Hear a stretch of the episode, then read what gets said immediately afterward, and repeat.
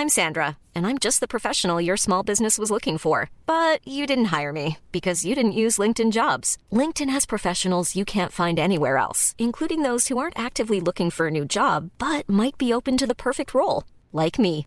In a given month, over 70% of LinkedIn users don't visit other leading job sites. So if you're not looking on LinkedIn, you'll miss out on great candidates like Sandra. Start hiring professionals like a professional. Post your free job on linkedin.com/people today.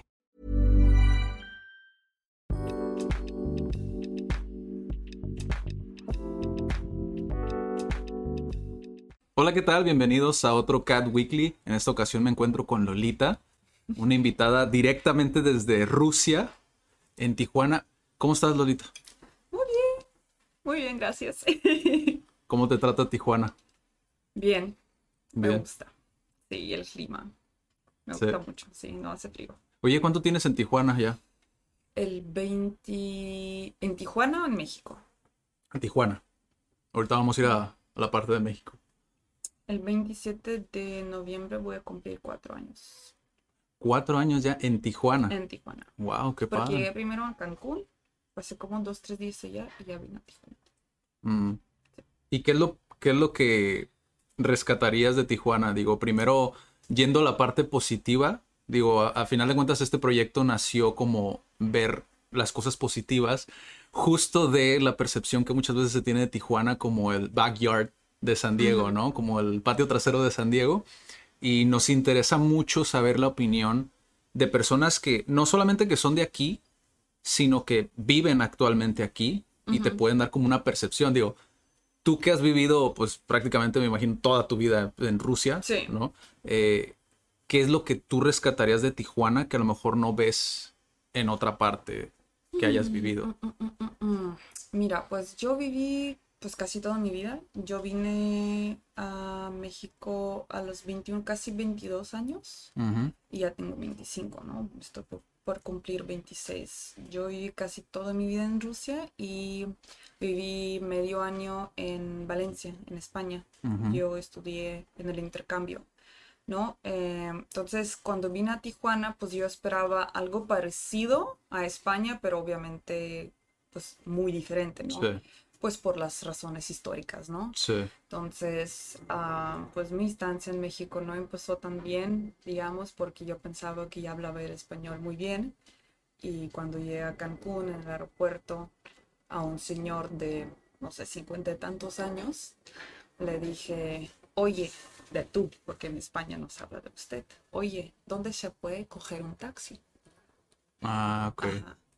Imagínate. Sí, sí.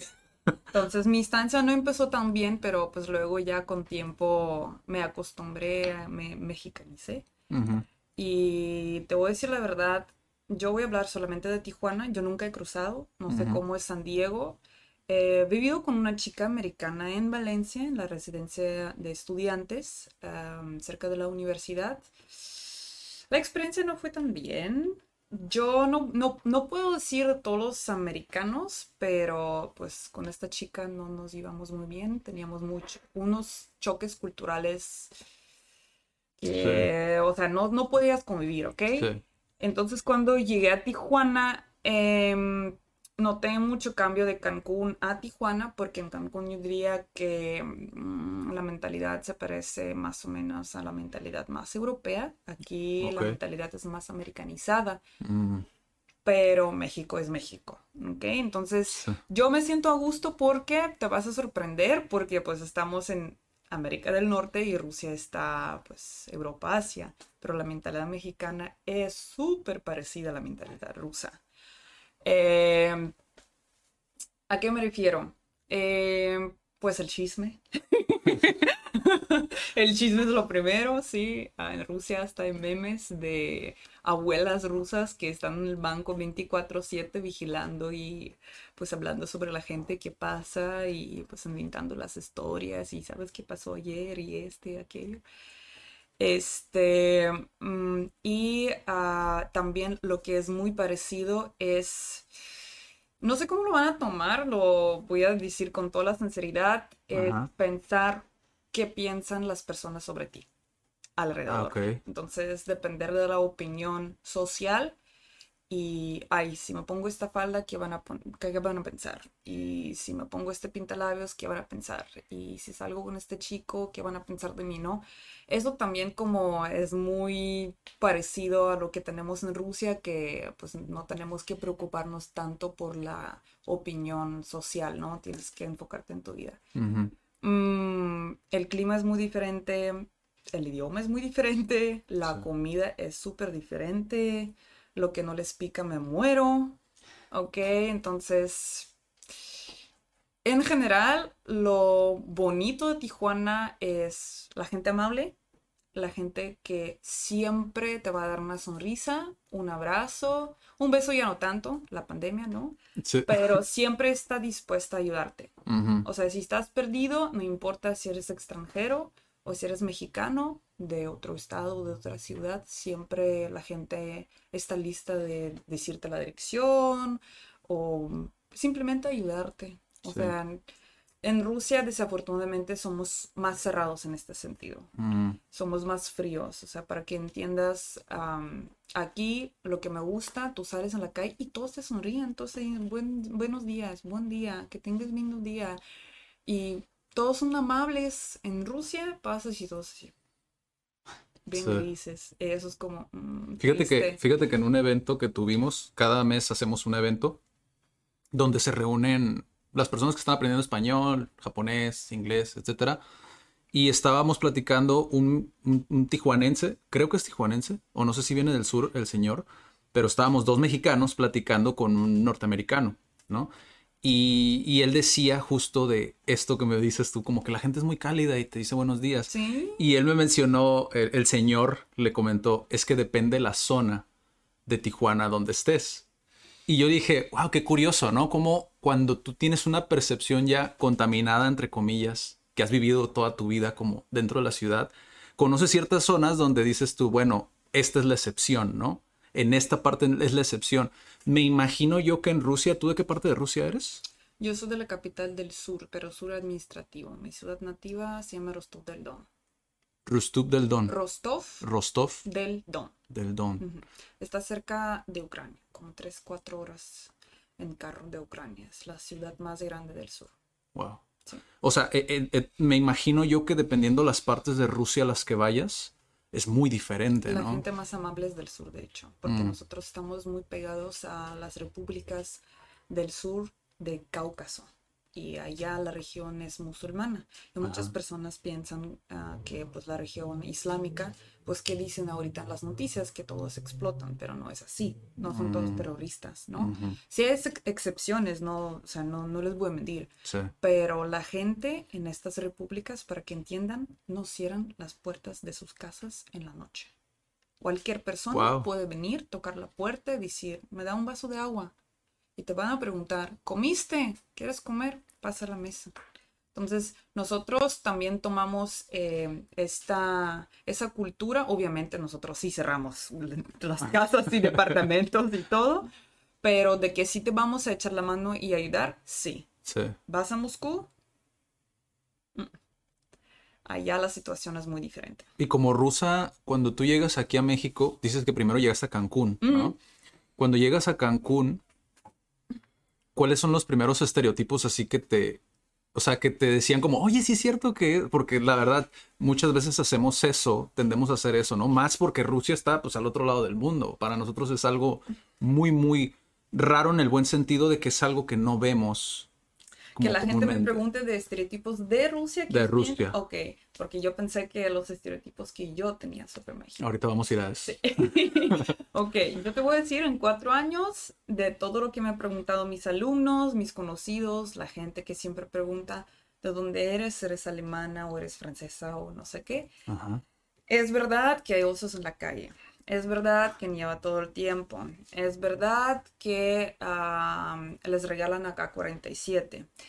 Es verdad que saben disparar todos. Eh, es verdad, lo peor que me han preguntado, es verdad que tienen el retrato de Putin en sus casas. Esto me mató. Porque, y, o, sea, o sea, yo lo entiendo porque me preguntan eso, porque miras las noticias mexicanas y Putin es un ídolo y lo amamos los rusos y obviamente no es, no es verdad siempre, ¿ok? La perspectiva que les enseñan que es pues nuestro casi Dios, ¿no? Por eso la gente me pregunta, ah, no, es que todos lo aman y eso, que aquello. Yo digo, no, pues les voy a decir la verdad, últimamente, los últimos dos, tres años, como yo no he ido a Rusia todavía, por la pandemia y todo, a mi mamá sí había dicho que empezaron a poner los retratos y las fotos de Putin en uh, las instituciones uh, del gobierno. digamos, uh, ayuntamiento, administración, departamentos de salud, este, escuelas, institutos, colegios, universidad, sí. En las casas, no. no. Pero sí, o los son en las calles, sí. ¿Por qué tienes frío? Porque tú no tienes que tener frío, eres rusa. Ah, no. Desayunos con vodka. Y no me gusta el vodka, ¿eh? ¿En serio? Y luego me preguntan, ah, entonces sí te gusta el vodka. Nosotros también tenemos el vodka. ¿Probaste el vodka de tamarindo? Chicos, no tenemos tamarindo en Rusia. vodka de tamarindo no existe. Sí, eso suena muy mexicano, ya muy mexicanizado. Yo no he conocido la palabra tamarindo antes de llegar a Rusia. Precisamente antes de ir a Oaxaca, porque ah. ahí pues hay muchos árboles de esos, por el clima y todo, pero el vodka de tamarindo, uno, no existe el tamarindo en Rusia por, pues, por las pues, condiciones climáticas, no tenemos aguacates, no tenemos plátanos, no tenemos papaya, no tenemos mango, no tenemos casi nada, ¿no? Y dos, el vodka de 25 grados no es vodka para un ruso. Sí. Fíjate, yo, yo tengo dos estereotipos muy marcados de, de, Rusia. No tengo un oso, ¿eh? nunca me he peleado con un oso. Uno, pues debo decir que uno sí es muy a profundidad o sea, no es tan banal como los normales, ¿no? Que hay, hay fotos. A ver, sorprende. Eh, el primero sí, debo decirlo que el primero sí. Tú que has vivido en, pues ya en México cuatro años, no, en Tijuana cuatro años. En total, ¿cuánto, cuánto tiempo llevas en México? Cuatro. Cuatro años. Ok, llevas en México cuatro años y has probado la comida. Sí. Yo un estereotipo que debo decir que se me ha quedado muy marcado a través de los videos es que la comida no es tan buena. ¿Eh, ¿Mexicana o rusa? No, rusa. La rusa. Mm. Tú, desde tu perspectiva que has probado los dos. No, no, o sea, me refiero a lo que yo he visto, porque también nunca lo he probado. Mm, pero, ¿lo has visto donde? ¿De blogueros en Rusia? No, donde de el, el consumo de contenido en general, yo siempre lo ligo o lo vinculo a bueno, sí debo decir que vi uno sobre comida del ejército, ¿verdad? Pero pues obviamente no es así. ¿Del ejército ruso? Ajá, del ejército Ay, ruso. No, ni ellos lo comen, mijo. Pero la mayoría es pescado, tengo entendido.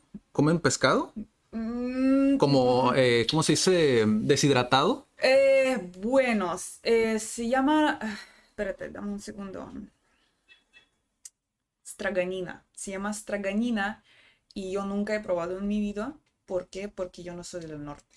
Mm. Solamente en, el, ah, en la zona climática polar, o sea, lo que está pegado al polo del norte, solamente ellos lo comen. ¿Por qué? Porque este pescado es congelado crudo. ¿Qué hacen? Lo sacan del, ah, del agua. Ajá. Y este pescado, pues, en el agua eh, aguanta la temperatura muy, muy baja. ¿Por qué? Porque está en el agua.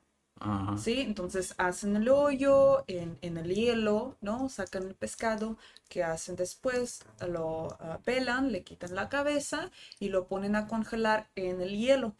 Cuando ya no tiene agua, ¿Por qué? Porque, bueno, si tú sabes un poquito de geografía física, ¿no? Si eh, esa capa de hielo que tiene mantiene el calor porque no sale vapor, ¿no? Entonces, el pescado allá no está en la misma temperatura que nosotros, pues, caminamos, ¿no? Claro.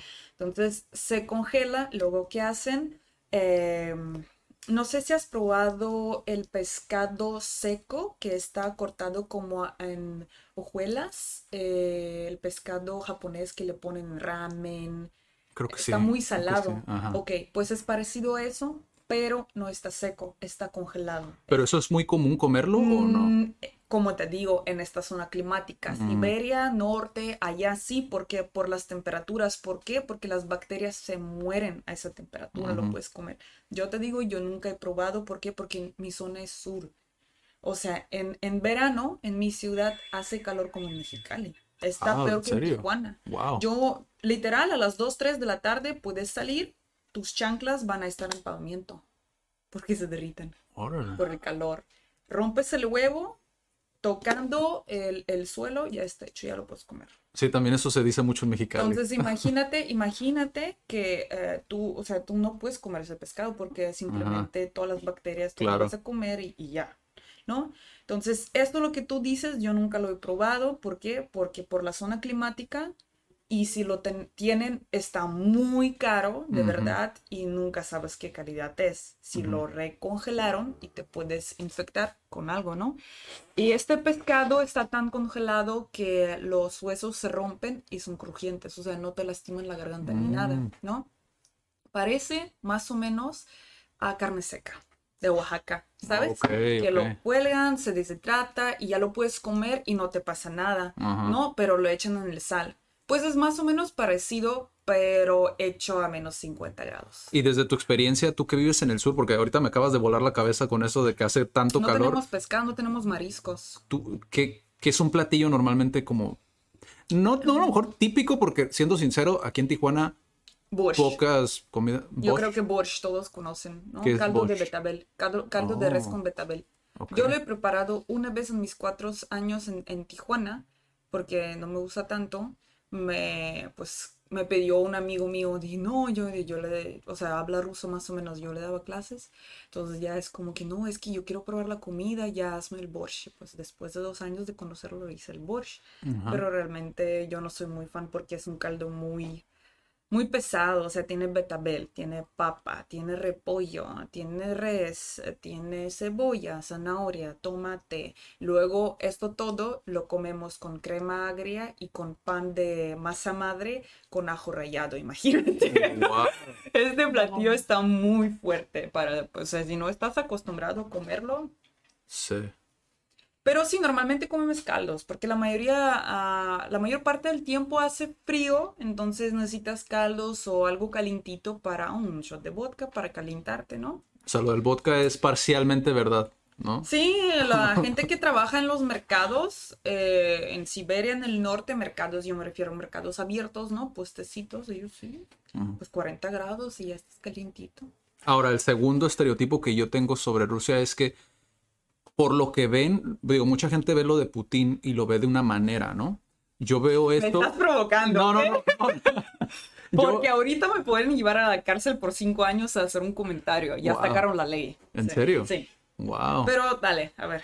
No, creo que es, de cierta manera, creo que no es algo tan polémico, pero lo que se me viene a la mente cuando yo veo las noticias o cosas así, que tampoco veo muchas noticias, pero lo que yo alcanzo a percibir es que es muy difícil, yo como emprendedor, se me afigura que es muy difícil emprender en Rusia.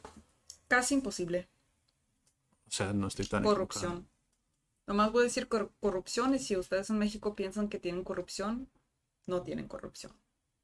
Wow. Nuestra, nuestro nivel de corrupción empieza desde el jardín de niños y van a decir, ay, pues, ¿cómo no? Tenemos jardines de infancia ah, públicos que realmente tienen que ser gratis Ajá. y cuando tu hijo cumpla tres años, te tienen que llegar la notificación que por el distrito donde tú vives, ¿no? Por tu dirección, te, am, te ofrecen el servicio ah, de tal jardín de niños con la dirección, bla, bla, bla, puedes venir y dejar los documentos. Tú llegas ahí, nunca tienen lugar. Porque no tienen lugar, quiere que estudie aquí, tiene que darnos algo, ¿no? No dinero, porque son muy listos, ¿no? Es como una donación de voluntad que tienes que hacer para jardín de niños. Digamos, cómpranos escobas, sillas, algo así, ¿no? Ok. Entonces, imagínense, si los niños a los tres años tienen que pasar por eso, ¿qué pasa cuando llegamos hasta la universidad? Eh, A la imaginación. Pero bueno, para no meter a, a, a Lolita en problemas, vamos mejor a los... es- Sí, No, pues no creo que dicen, ay, bueno, voy a buscar quién en Tijuana, en México. sí, en español, como- ¿no? Sí. Pero sí, había un caso recientemente, mam- mi mamá me dijo hace dos semanas, nosotros tenemos una red social rusa que se llama VK, ¿no? Entonces, mm, yo tenía un perfil en esa red social hace como cuatro años, pero luego eh, las condiciones cambiaron y aparte de dejar tu número telefónico, tenías que dejar eh, la foto de tu pasaporte. Y si no la dejabas, te cerraban el perfil. Y dije, bueno, pues bye, yo no voy a dejar mi pasaporte. Wow. Entonces, todas las personas que están en esa red social ahorita o quieren am, ingresar y, y tener ese perfil, porque ustedes también, los mexicanos, todos es, es red social como ya internacional, ¿no? Sí, Pero tienen que dejar su pasaporte. sí. Eh, pues todos los que tienen este perfil ahorita dejaron su pasaporte y un muchacho, eh, porque es situación política ahorita por la pandemia y por todo lo que está pasando en Rusia, ¿no? Que no les enseñan, que básicamente pues la gente ya, ya quiere cambiar el gobierno totalmente.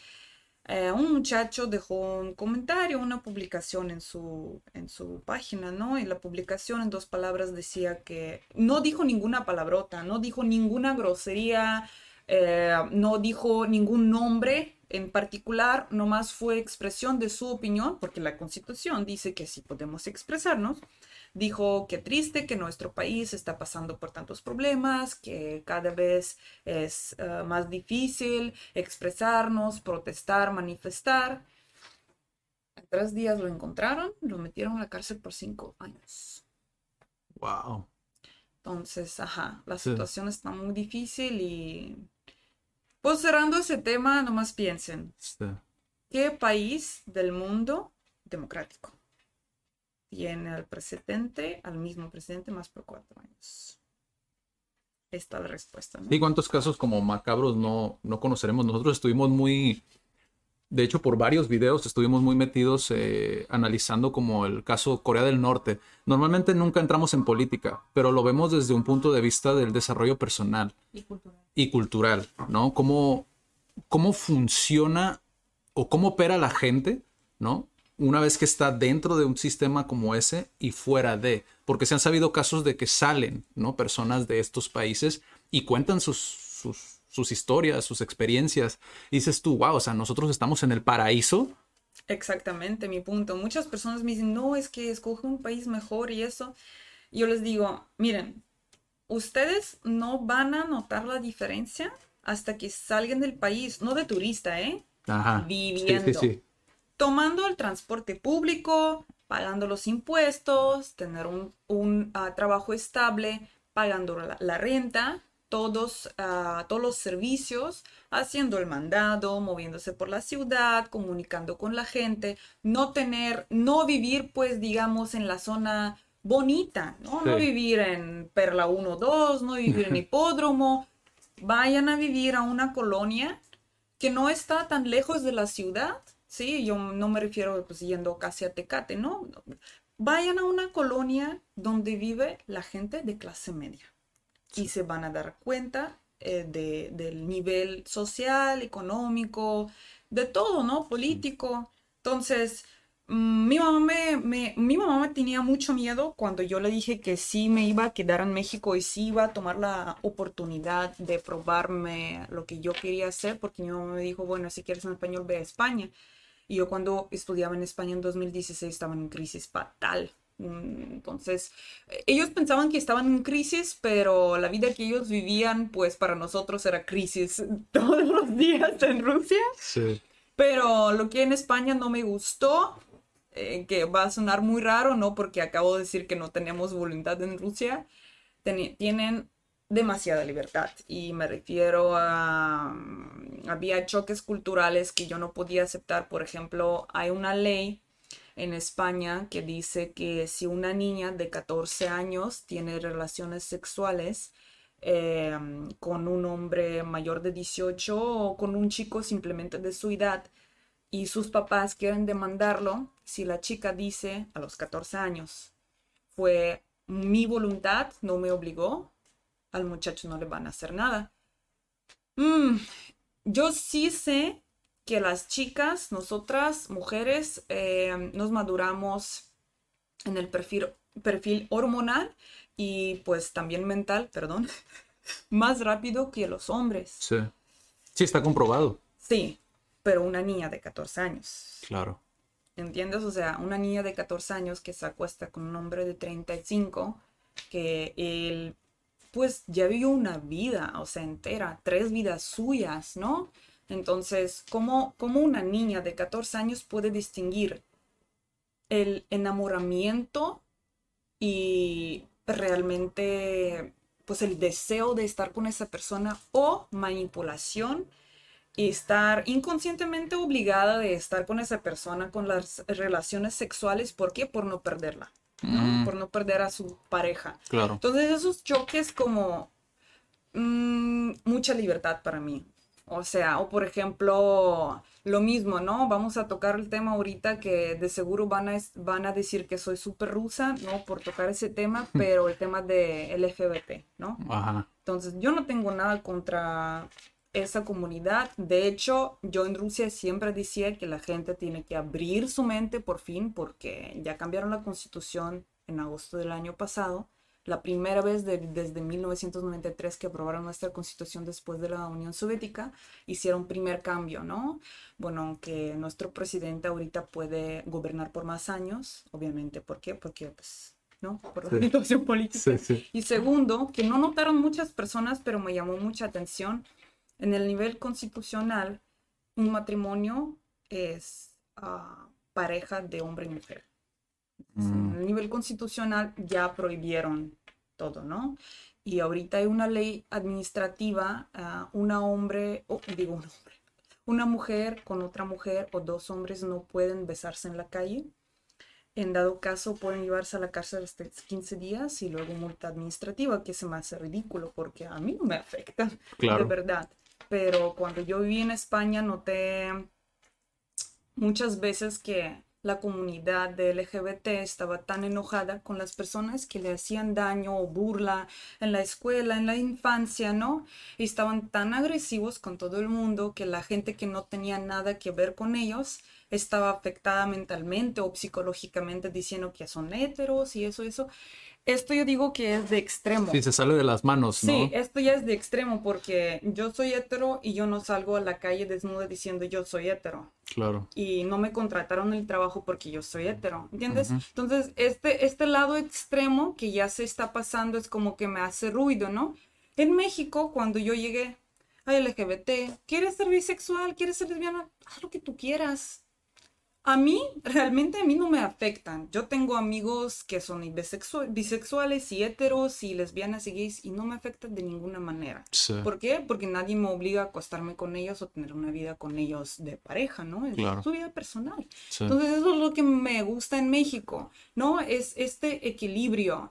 Eh, ¿Quieres ir a manifestar? ¿Quieres ir a protestar? Ve. ¿Eres feminista? Bien. ¿No eres feminista? Bien. Nadie te obliga a ser alguien más. Sí. Tú puedes escoger quién puedes ser. Y este es el lujo que ustedes tienen. ¿Por qué? Porque nosotros en Rusia no lo tenemos. Sí, tenemos, sí, somos del primer mundo. Sí, no tenemos minas de gas. Sí, tenemos calificación central. eh, no tenemos que preocuparnos por me ducho cinco minutos o me ducho 15 minutos porque se acaba la mina, ¿no? Pero cuando tú piensas, cambio la mina cada tal tiempo o no cambio la mina, pero no puedo expresarme y no puedo ser yo, mejor cambio la mina. Sí, es el peso que le das, ¿no? Porque muchas personas dicen, no, es que México es de tercer mundo. Bueno, sí, es de tercer mundo. ¿Por qué? Porque, pues por las, por las cosas que todavía faltan al país para cambiarse, ¿no? Pues lo del gas, lo de luz, ¿no? Etcétera. ¿Es tercer mundo mentalmente? Totalmente no. Ujú. Tu mentalidad, yo diría, en mi opinión personal, porque Sí. también los rusos que hablan español me van a decir, no, es que tú no eres rusa y eres mexicana. Sí. Este, pero ustedes tienen más desarrollo de aceptación y de, de ser tolerantes, de no estar enojados, Sí. no ser agresivos con otras personas por ser diferentes. Ujú. ¿Por qué no aceptamos ya por fin el maquillaje en hombres? ¿Por qué ya no aceptamos por fin las uñas largas en mujeres y hombres? ¿Por qué un hombre que sea gay, que no que sea bisexual o hetero no puede llevar tacones? ¿A ti te afecta? ¿Te obliga a usar tacones? No, pues déjalo, no te hace Sí. nada. Sí. Y en Rusia es como todo el tiempo este, ¿sabes? Este como susurro se llama, ¿cómo se llama? Sí, susurro. Ajá, Ajá. perdón, sí, perdón. Este, todo el tiempo, o sea, tú ves y sientes esta, esa atención. Digamos, yo te voy a decir la verdad, yo no soy rusa. Eh, lo que pasa es que por el machismo en nuestra cultura, nuestra nacionalidad cuenta por nacionalidad de tu padre. Mi padre no nació en Rusia, mi padre nació en Georgia, no es el estado, ¿eh? No es el estado de los Estados Unidos. Georgia es un país... muy eh, pequeño, ¿no? Sí, exactamente. Es un país que se formó después de que cayó la Unión Soviética. Antes era una parte de Turquía, bueno, de Turquía actual, ¿no? Porque antes era imperio y bla, bla, ¿no? Entonces, eh, es un país de Cáucaso y ellos tienen otra mentalidad más machista que los rusos porque los rusos son más machistas, tipo Oaxaca en un pueblito chiquito, ¿ok? Así como de extremo. Ajá.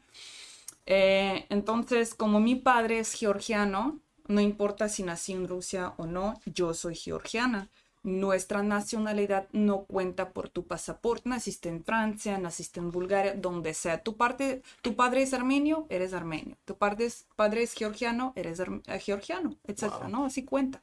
Entonces, yo soy georgiana y mi apariencia que yo tengo es muy diferente a la apariencia típica rusa. Primero me hacían burla por ser morena.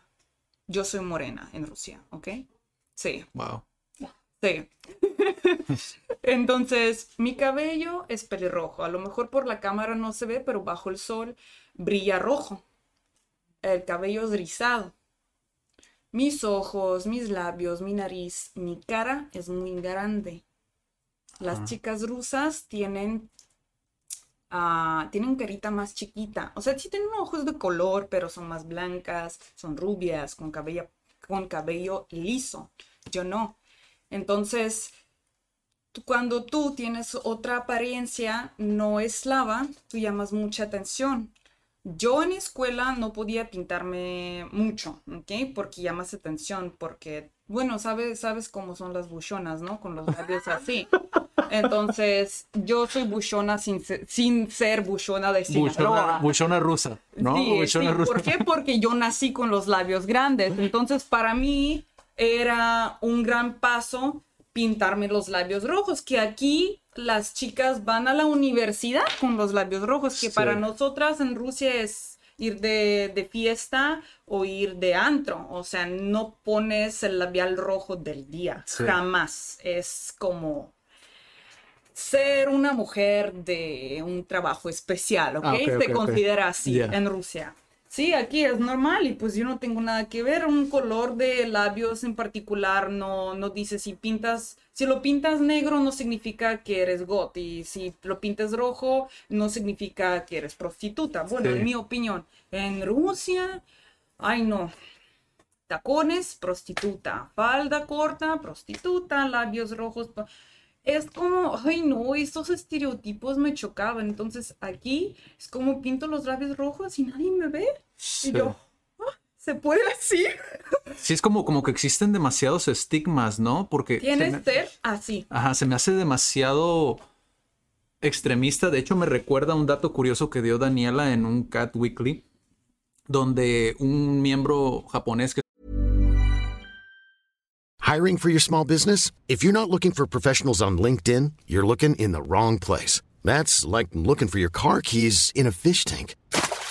LinkedIn helps you hire professionals you can't find anywhere else, even those who aren't actively searching for a new job but might be open to the perfect role. In a given month, over 70% of LinkedIn users don't even visit other leading job sites. So start looking in the right place. With LinkedIn, you can hire professionals like a professional. Post your free job on linkedin.com slash people today.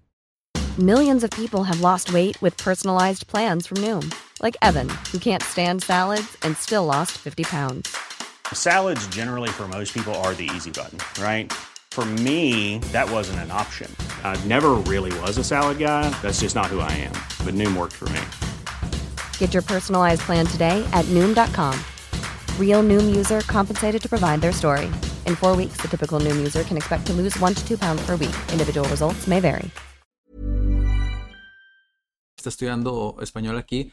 Hablaba sobre el patriotismo japonés. El hecho de que tú no podías, si tú querías tener doble nacionalidad, o sea, si tú querías nacionalizarte como estadounidense, automáticamente Japón es como, no, si estás prefiriendo eso, Sí, Olvídate también te quitan el pasaporte. Tienes que Wow. pedir el refugio para agarrar el pasaporte o, digamos, si te casas con alguien, te, te dan la ciudadanía. Si después, digo, te dan la residencia, ¿no? La tarjeta verde, verde. Si luego quieres el pasaporte americano, ya no eres ruso. Tienes que escoger uno. Wow. Pero que me iba con todo eso de Georgia y eso, mi apariencia era muy diferente. O sea, el, el color de piel. Entonces, cuando yo quería pintarme los labios rojos, yo aparte ya llamaba atención. Y si llegaba con los labios rojos, te sientes muy incómoda. O sea, todos te miran y eso es lo que no me gusta. Aquí, vas al centro y la gente anda desnuda. Pasan los policías y no les importa. O sea, ese es nivel. A mí, o sea, para mí está bien. ¿Por qué? Porque pues la gente le vale. Sí. O sea, no, no importa. Ujú. Esto es lo que me, me llamó tanta atención y dije, creo que me gusta aquí más que en Rusia. Me siento más en casa aquí que en Rusia. ¿Por qué? Porque la gente es muy tolerante. En Rusia la gente es muy enojada. Mm, los últimos años por la política y todos los cambios que tenemos, la gente ya no aguanta y empieza a ser agresivos con nuestros mismos, ¿no? Y cómo lo, cómo lo expresan, pues con otras personas alrededor. Eso no me gusta. Yo soy una persona más pacífica. Y aparte aquí hay océano. De verdad, nunca me he metido en el océano, nunca nadé aquí. Este, pero sí hay mariscos, hay todo. En Rusia está muy complicado. Muy variado, ¿no? Y, y es que eso es, eso es lo que me, cada que hablo con personas que vienen de fuera, foráneos, me doy cuenta que muchas veces no, es esa parte de no valorar como esas pequeñas cosas, ¿no? que te Tenemos- brinda. sí, es- tenemos un dicho en Rusia, ah, мы ценим, когда потеряем. Eh, significa empezamos a apreciar cuando, cuando lo perdemos. Ah, aquí también. Cuando Sí ya no lo existe. tienes, es cuando Sí. te das cuenta, ay, quiero camarón, pero no hay. O sí hay, pero está congelado. O sí hay, pero no lo puedo comprar, no me alcanza. Sí.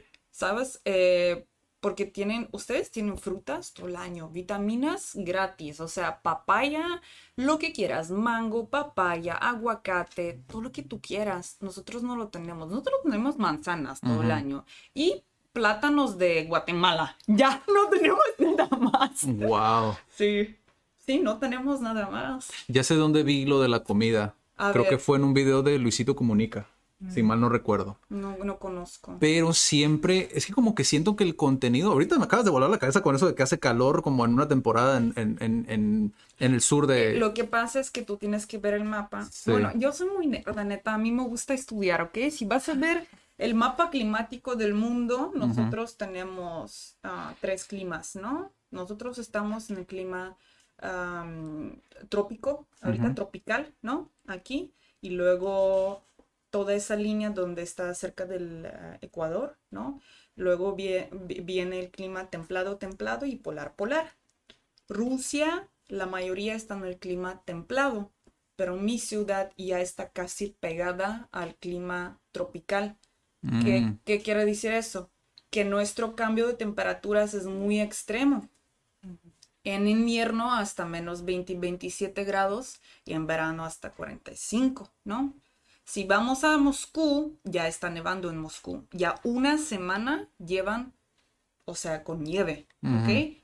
En Rusia, en mi ciudad nativa, eh, la nieve mm, probablemente hay al final de enero, en febrero. Entonces, todos esos cambios climáticos, si vamos más hacia el polar, ahí tienen 10 meses de invierno wow. y dos meses de verano. Y para ustedes no es verano, ¿eh? Para ustedes es verano, pues es invierno de enero, Sí, porque andan con chamarra. sí.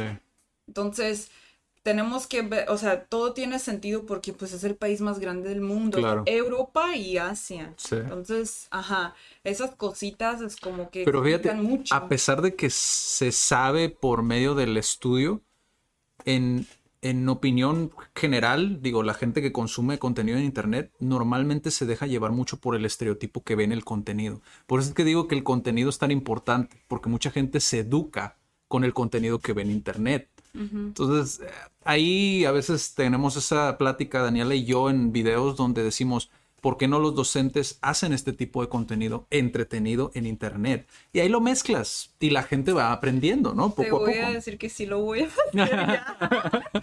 Yo te voy a decir la verdad, mira, yo hace un año me separé, ¿ok? Ajá. Entonces yo me mudé en este año cuatro veces. Porque yo soy así, si yo no estoy, yo he tenido roomies, Constante luego ya, movimiento. ajá, luego cuando ya vi, ya me sentí muy estable porque estamos en pandemia y yo me mudé en mera pandemia. Ok. Y yo me mudé sin nada, ¿ok? Entonces desde cero yo me compraba todos los muebles, yo nomás tenía dos maletitas con mi ropa, como 30 zapatos y libros, no tenía nada más. Entonces sí está difícil poco a poco, o sea, agarrar la onda porque tú no puedes dejar de trabajar porque no sabes qué va a pasar mañana con la pandemia. Claro. Y aparte tú tienes que organizarte, ¿no? Y poco a poco, cuando ya veía, veía más estabilidad y más me sentía a gusto mentalmente y no me daba tanto miedo, ya pues yo viví eh, sola y luego ya me mudé a otro departamento más grande y ahorita estoy súper a gusto, ¿no? Ya muy blado y todo, ya no muy ble. Entonces cuando tú tienes tantas cosas en la cabeza y aparte, yo tengo que notificar a la migración cualquier cambio de domicilio, cualquier cambio de trabajo, me checa el SAT. No está fácil ser extranjero en cualquier país Sí. y piensan que México es un país muy tolerante donde, ay, bueno, SAT no te, no, no te molesta por dos años. Bueno, si no, si no eres extranjero, si eres extranjero, ven, cambia de domicilio aquí en la migración, cambia de domicilio en SAT, cambia de domicilio en UABC. O sea, tú tienes que hacer todo ese círculo y no te da tiempo para hacer este contenido. Sí. Eh, No, y no es fácil también. es Exactamente, no, o sea, yo, como ves, o sea, yo no tengo ni nervios ni nada, porque yo bailé por siete años y de verdad. no- ¿Bailaste? Sí, yo bailé Ah, por siete años la padre. danza árabe. Entonces, a mí no me da miedo la cámara, ni hablar, ni nada, nada de eso, ¿no? Eso es raro también El- encontrar. El problema es el tiempo, Sí. porque de verdad, yo ahorita trabajo seis días a la semana y yo lo quiero bajar a cinco días a la semana y descansar un día entre semana y el domingo, ¿no? Yo ahorita descanso nomás los domingos. Entonces, cuando tú trabajas todos los días y checas las tareas, primero es tu vista, o sea, mi vista bajó muchísimo. Yo ahorita estoy con los lentes de contacto y si me los quito yo no veo nada, ¿no?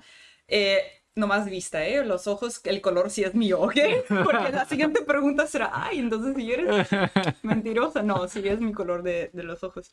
Entonces, el domingo lo único que yo quiero hacer es llegar, despertarme a las 11, bañarme, abrir mi copita de vino y rascarme la panza todo el día en la cama. Neta, no quiero hacer nada. Sí. ¿Cuál contenido? Ya, ya no quieres nada, no quieres Sí. saber nada de nada. Entonces, ya con esas vacaciones que voy a tener, voy a bajarle el trabajo por un mes. Yo creo que nomás voy a dar el intersemestral y voy a cancelar las clases particulares por el mes de diciembre y enero. Y ya ahí, cuando esté más a gusto, ya voy a empezar a grabar. No te voy a decir que voy a grabar, pero sí voy a grabar. Oye, todos los que están, eh, va a cancelar las clases particulares. No, por favor, no Sí, nos es ay, no. ¿Cuánto van a poner el video? En dos semanas. En dos semanas se sube. Pero, pero bueno, ya, ya, ya para entonces ya van a saber, ya van a decir, pues sí, ya nos las quitó. Es que hay una razón porque yo voy a cancelar las clases. Ah, ok. Sí. Ok. No lo dices fuera de cámaras para que no. Digo, en dado caso de que no Sí, quieras contarlo, sí, ¿no? es que si no puedo contar Sí, sí. Les voy a contar después. Oye, Lolita, y. y Eh, Mi nombre es Lolita. Lolita. Sí. Pues sí es tu nombre, ¿no? Sí. Lolita. Sí. Eh, ¿por, qué, ¿Por qué decidiste venir a Tijuana? Esa es otra de las preguntas que se me quedan así como en la, en la cabeza. Eh, sé que Tijuana es una ciudad flotante, pero ¿por qué desde Cancún venirte a Tijuana? O sea, ¿cómo fue ese proceso mental y el proceso físico? O sea, ¿cómo, lo, cómo llegaste aquí? Pues en avión. Pero, pero ¿cómo tomaste la decisión? Pues mira, te voy a decir la verdad, yo tenía mucho interés, interés enorme al español Ajá. y todos los acentos que tiene. Lo que pasa es que cuando yo estudié en España, eso fue en febrero, mayo 2016, hace cinco años, Ajá. casi, casi seis, ¿no? Sí. Cuando yo fui a España, yo no hablaba español. Yo conocía el alfabeto, yo sabía leer más o menos, conocía verbo ser, estar, salir, venir, Ajá. y sabía contar hasta 10. Ya, era mi español. Yo no conocía el subjuntivo, no conocía los verbos irregulares, conjugaciones, nada. Entonces yo llegué y estaba segura de que, no, pues ya hablo inglés, ¿cuál será el problema? Yo llego, yo no conocía nada de, por ejemplo, del programa que me ofrecieron, era Erasmus Plus, no sé si han escuchado, es un programa muy famoso y muy popular desde hace muchos años que te ofrece la Unión Europea. En el año que me dieron la beca, extendieron las, ah, las posibilidades y ese programa ya empezó a ofrecer el intercambio a los alumnos fuera de la Unión Europea. Entonces fue Rusia, yo no me equivoco, Bulgaria, este, Ucrania, eh, ofrecieron también a, otro, a América Latina, pero aquí tenía otra, otro nombre, no, no era Erasmus Plus, era algo más, ¿no? Entonces de toda la universidad me ofrecieron a mí, porque era el único lugar.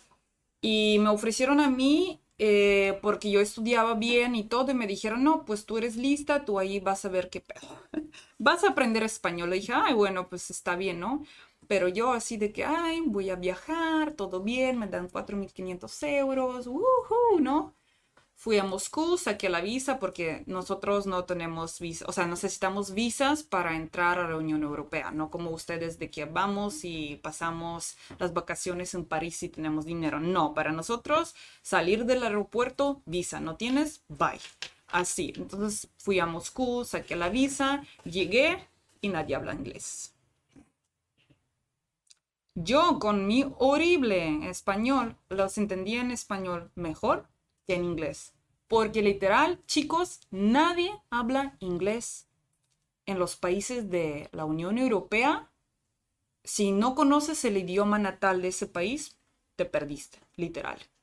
Entonces yo llegué eh, sin internet, le enseñé nomás la dirección que necesitaba al taxista, me llevó, llego y la recepcionista más o menos como que me explicó todo Voy el día siguiente a la oficina, tomo el transporte público, llego y veo el contrato.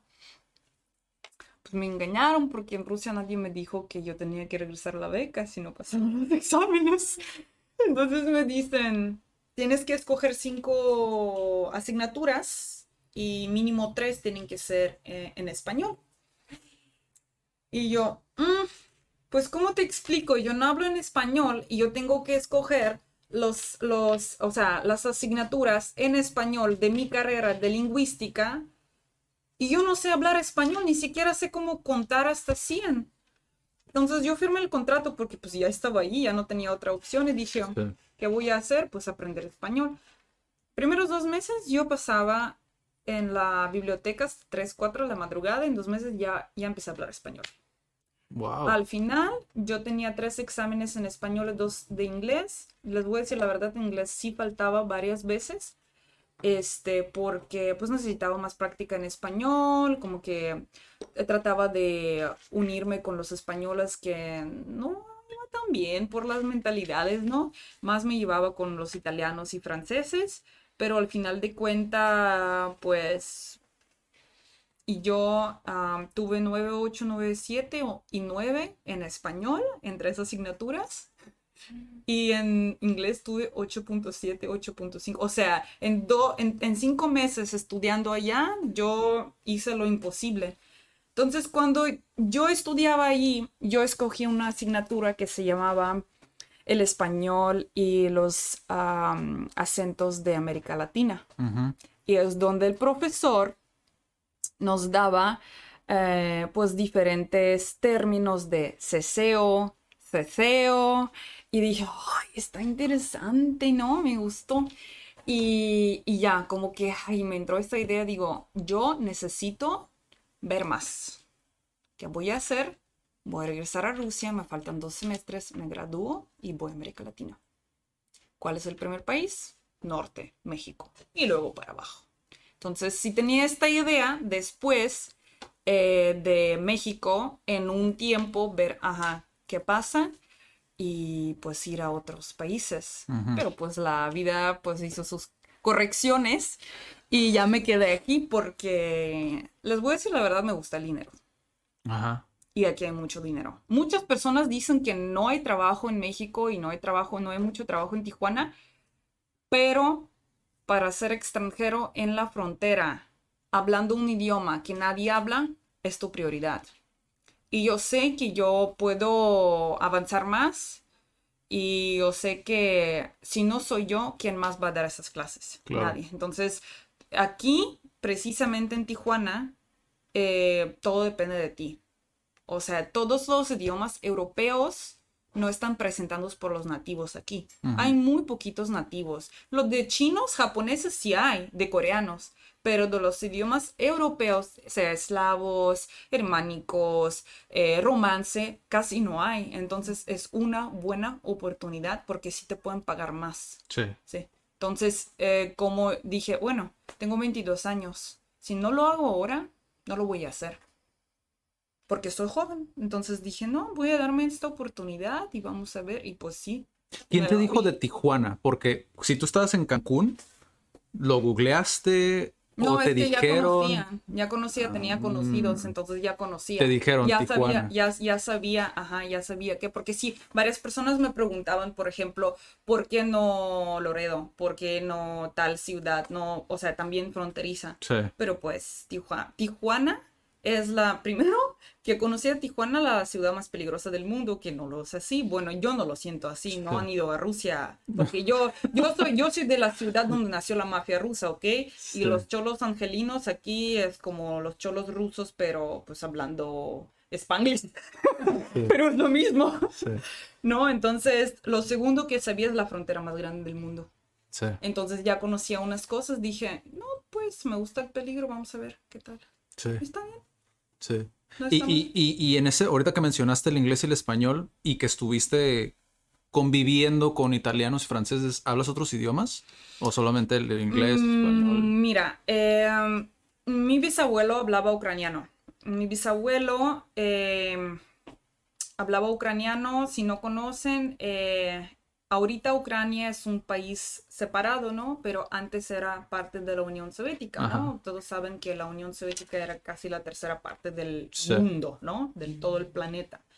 Ok, ucraniano es también es un idio- idioma eslave, eslavo, perdón, y ah, se parece mucho al ruso. Tenemos el mismo alfabeto cirílico, pero obviamente tenemos diferencias gramaticales. Suena muy parecido, pero si tú no eh, conoces el ruso antiguo, es más probable que no lo entiendas. Entonces, como mi abue- bisabuelo hablaba ucraniano, no me enseñó nadie a hablarlo, pero lo entiendo perfectamente bien. Conozco las frases, puedo contestar unas frases, ¿no? Pero hablarlo así fluido como hablo ruso, español, inglés, no. Lo, lo sé leer, lo puedo ver ah, como videos en YouTube, puedo ver series, puedo ver pelis, pero no lo hablo, lo entiendo. Es como en ruso, no sé si, si ah, tengan este término en español, se llama hablante pasivo. Hablante pasivo es el que entiende, pero no te puede contestar, ¿no? Es, esto pasa mucho, por ejemplo, en las familias aquí. Eh, yo he visto en Oaxaca, los padres hablan mixteco y sus hijos les contestan en español. Ujú. En este caso, sus hijos son hablantes pasivos, ¿no? Que le entienden perfectamente bien, pero no pueden expresar Sí. lo que quieren decir en mixteco. Sí. Ok, bueno. Entonces, ucraniano, lo entiendo bien. Tomé dos años de alemán. No se armó. Puedo entenderlo más o menos. No lo hablo, nunca llegué a hablarlo porque de verdad no sentí bien el idioma. Lo puedo leer, puedo decirte unas palabras, los géneros, unos, no sé, unos tiempos verbales, ¿no? Y tomé un año de francés y justo antes de la pandemia, antes de que empezó, yo tenía que tomar ah, el examen internacional ya a uno porque había terminado el libro. Llegó la pandemia y apenas ahorita, hace dos semanas, me, co- me conectaron, me dicen, no, pues en una semana tienes el examen porque ya lo había pagado y dije, no lo voy a tomar porque llevo un año y, y medio sin tomar clases. O sea, Sí. sí, yo me apel, pero pues hasta ahí. Sí, sí, sí. Oye, y, y- y, por ejemplo, en este, en este caso que me mencionaste cómo fue que aprendiste el español, que fue en tiempo récord, básicamente, que un talento debes de tener para los idiomas, puesto que lo aprendiste en muy poco tiempo. Digo, también el sacrificio fue bastante, ¿no? Pero el inglés, Yo soy muy terca. Si yo quiero algo, yo lo hago. Y si yo no lo hago, entonces no lo quise tanto. mm, Yo soy muy terca, soy muy de carácter fuerte y si yo quiero algo, yo lo consigo. Si no lo conseguí, entonces no lo quise tanto o no le eché tantas ganas. Mm, Y pues me voy a comer por dentro si no lo hago, entonces yo mejor no lo empiezo. sí. Me gustó mucho el español, es un idioma muy cantante. Mm, O sea, si van a notar, para mí un idioma es un código. Si van a ver español, es consonante vocal, consonante vocal, consonante. ¿Por qué suena tan bonito el español? Porque es muy cantable, porque todo, todas las, o sea, Luis Miguel y todos, todos esos cantantes, eh, sí es la voz, obviamente, pero cómo manejan la palabra, o sea, es una magia, ¿no? Inglés, de verdad, sí lo hablo y todo, sí de eso, del acento angelino, de San Diego, o sea, sí me interesa mucho. Yo prefiero hablar con inglés británico porque es, es lo que nos enseñan, ah, porque Rusia está más pegada a la, a- a la Unión Europea, Claro. obviamente es lo que se, Sí. se, o sea, se necesita, inglés Ujú. británico y castellano. Eso es lo que nos piden. Entonces, eh, me gusta, eh, obviamente inglés es el idioma de negocio, el idioma internacional, todo, todo Netflix, no sé, Amazon Prime, todo esto es todo es inglés, ¿no? Pero no tiene tanta alma. O sea, español tiene más alma. Ujú. Y si tú, tú, digo, porque también eres profesora actualmente, ¿tú estudiaste traducción como tal? ¿Eres traductora? Yo me gradué eh, de traducción, Ajá. sí, entonces yo soy traductora intérprete. Eh, si puedo traducir, lo disfruto, no. Es el mismo caso que tú mencionaste antes de grabar el video, ¿no? Sí. Yo, em, lo que pasa es que en traducción yo soy pues una persona muy social, muy me gusta comunicar con la gente, me gusta cagar el palo, o sea, me gusta, me gusta, amo. Entonces, si yo no tengo algo en cambio, yo me refiero, yo me refiero emocionalmente. El intercambio. Sí, es como, ¿cómo vas a tener la pantalla y millones de hojas? O sea, qué aburrido, ¿no? Si hablamos de traducción, si hablamos de ser intérprete. Pues sí hablas con la gente, pero eres una aplicación. Tú estás entre dos personas, pero no te tratan como persona. Tú nomás, hi, hello, hola, ¿cómo estás? ¿Qué onda? Ya, se acabó. Di- dile esto, No, dile. nadie, a nadie le interesa cómo estás. Sí. Eh, realmente, o sea, esto es muy cansado. Sí. Y aparte, tú no haces el mundo mejor. A mí me gusta hacer el mundo mejor y yo creo que el aprendizaje del idioma no es el idioma. Es, Si tú no entiendes la cultura, jamás puedes aprender el idioma. Mm, 70%. Totalmente. A base, la base obviamente es alfabeto, sonidos, consonantes y vocales y todo bien, ¿no? Y las reglas gramaticales, eso que aquello. Si tú no das a tus alumnos las canciones, o sea, yo siempre, para mí es audio, para mí es dar las canciones ah, y llenar los espacios para que escuchen, ¿no? Y luego eh, explicar la canción, ¿no? Si vamos a comparar las canciones de, digamos, de cantantes rusos y las canciones de cantantes españoles es totalmente diferente, ¿no? Y tiene mucha mentalidad, ¿no? ¿Por qué dicen que latinoamericanos tienen mucha pasión? Pues Bad Bunny, ¿qué es? Es culo, nalga, te amo, me acuesto. eh, ya, es toda la canción. Y, o sea, sí está chistoso, pero si tú lo piensas como una persona extranjera, tiene todo el sentido del mundo. Si la gente canta sobre eso, eso es lo primero en la relación, es la pasión. Nosotros los rusos somos fríos, somos muy distantes porque no tenemos canciones de Bad Bunny.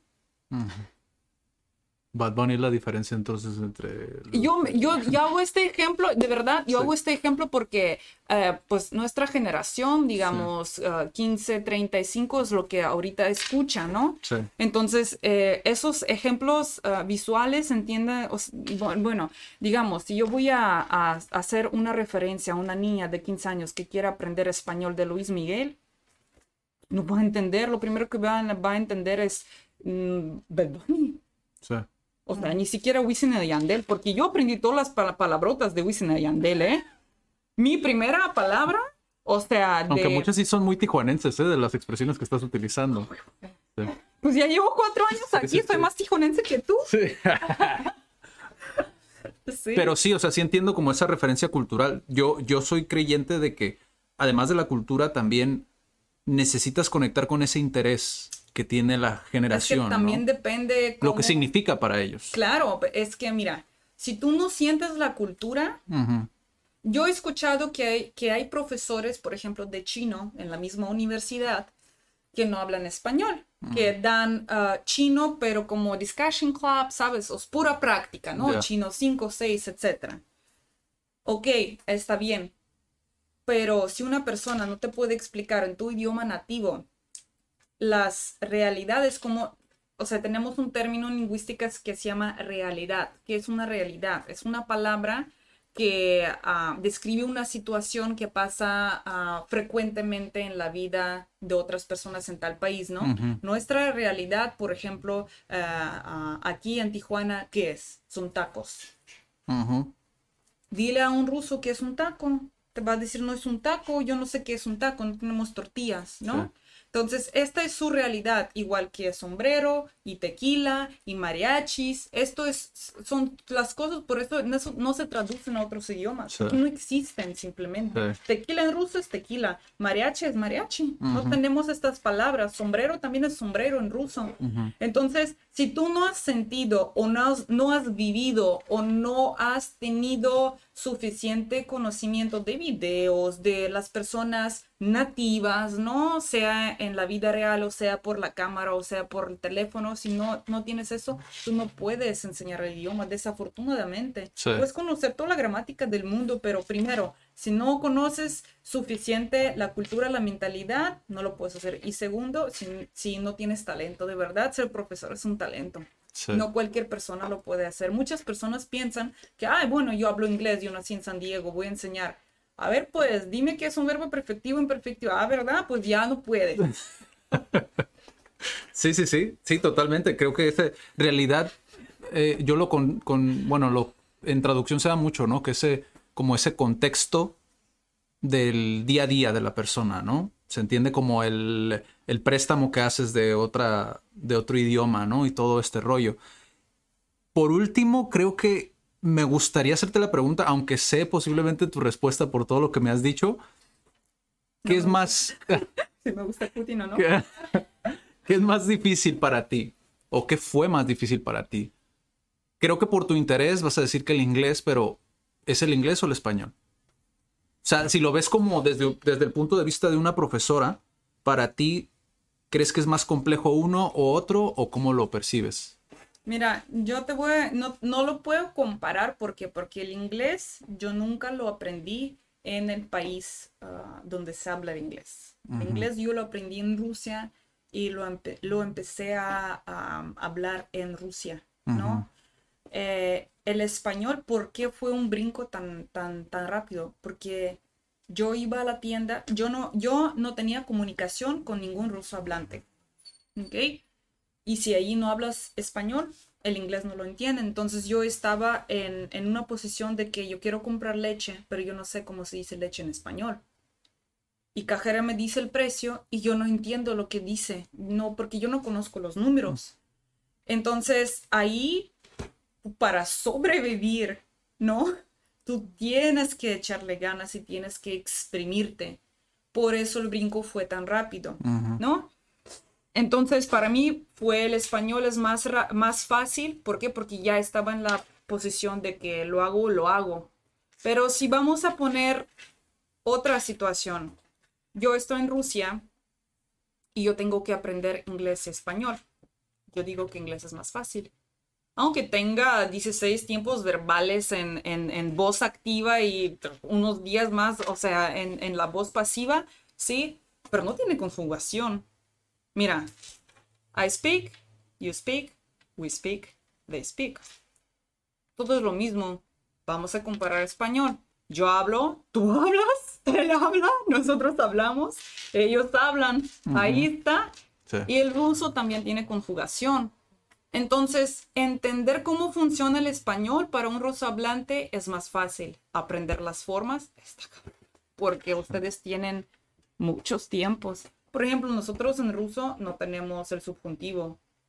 Yo, sabiendo hablar inglés, yo no podía entender qué es un subjuntivo en español, porque para mí era quiero que lo haces, porque yo lo digo así en ruso y en inglés también lo digo así, porque tengo que decir hagas. No entendía eso. Entonces, esto todo, yo entendí el subjuntivo solamente en España porque yo entendí este como mo- motivación emocional que le ponen al subjuntivo, es cuando captas, ah, bueno, aquí se utiliza, ¿no? Entonces el español sí está más difícil para, no solamente para un ruso hablante, yo digo que en general el español es, es más difícil que el inglés. ¿Cuál es la clave para aprender un idioma nuevo? Desde tu perspectiva. O sea, si tú, si una persona te dice estoy muy motivado, quiero aprender X idioma, ¿cuál sería tu consejo? Tener algo que te atraiga en la cultura del idioma. Gracias, lo mismo. Lo mismo pienso yo. si tú no estás eh, interesado en la cultura, no podrás aprenderlo. Totalmente. No podrás aprenderlo. Lolita, por último, ¿quién es Lolita? Porque estás en Instagram. Digo, para la gente que le interese seguir más de ti, me gustaría que les explicaras qué es lo que haces o qué pueden esperar de tu contenido. Bueno, chicos, pues yo soy rusa nativa, tengo 25 años. actualmente yo enseño en UABC, soy profesora de ruso en el idioma español. ah, aparte de clases particulares, ¿no? De ruso y del idioma inglés en español. Eh, pues yo soy profesora de idiomas y de verdad a mí me encanta hacerlo. Tengo mucha pasión por enseñanza. Se nota. Eh, sí, yo puedo hablar horas de lingüística. Y ah, como les había comentado, ¿no? Este año como que fue difícil por la pandemia, todos los cam- cambios personales que yo he tenido, pero eh, por eso no he tenido tanto tiempo para desa- desarrollar mi página en Insta. Pero sí, el contenido que tengo y voy a tener en futuro es cómo es la diferencia de la mentalidad rusa y mexicana. Me encanta. Sí, ah, cuáles cosas son en común y, y cuáles no, que puede chocar a un mexicano en Rusia, que puede chocar a un ruso en México y por qué vale la pena estudiar ruso, Sí. qué podemos ofrecer nosotros a un hispanohablante, porque al final de cuenta, perdón, pero no son únicos. No. No, no, no. No, hay que, hay que ser consciente de eso y hay que hacer más conciencia también de- de- sobre eso. Solo acepto. Y enriquecer. Daniela, de- por último, digo, esta entrevista, bueno, esta plática eh, la iba a hacer Daniela en un principio y me gustaría, ¿tienes una pregunta? ¿Alguna pregunta que quisieras hacer? No. Ya, pues ya Sí. todas ya fueron. Todas Ok, perfecto. Muchísimas gracias, Lolita. Y esperemos que después tengamos una segunda parte. Creo que tienes mucho que dar, mucho por aportar también. Y pues nos vemos para la, a la próxima. Muchas gracias. Nos vemos. Bye. Paca.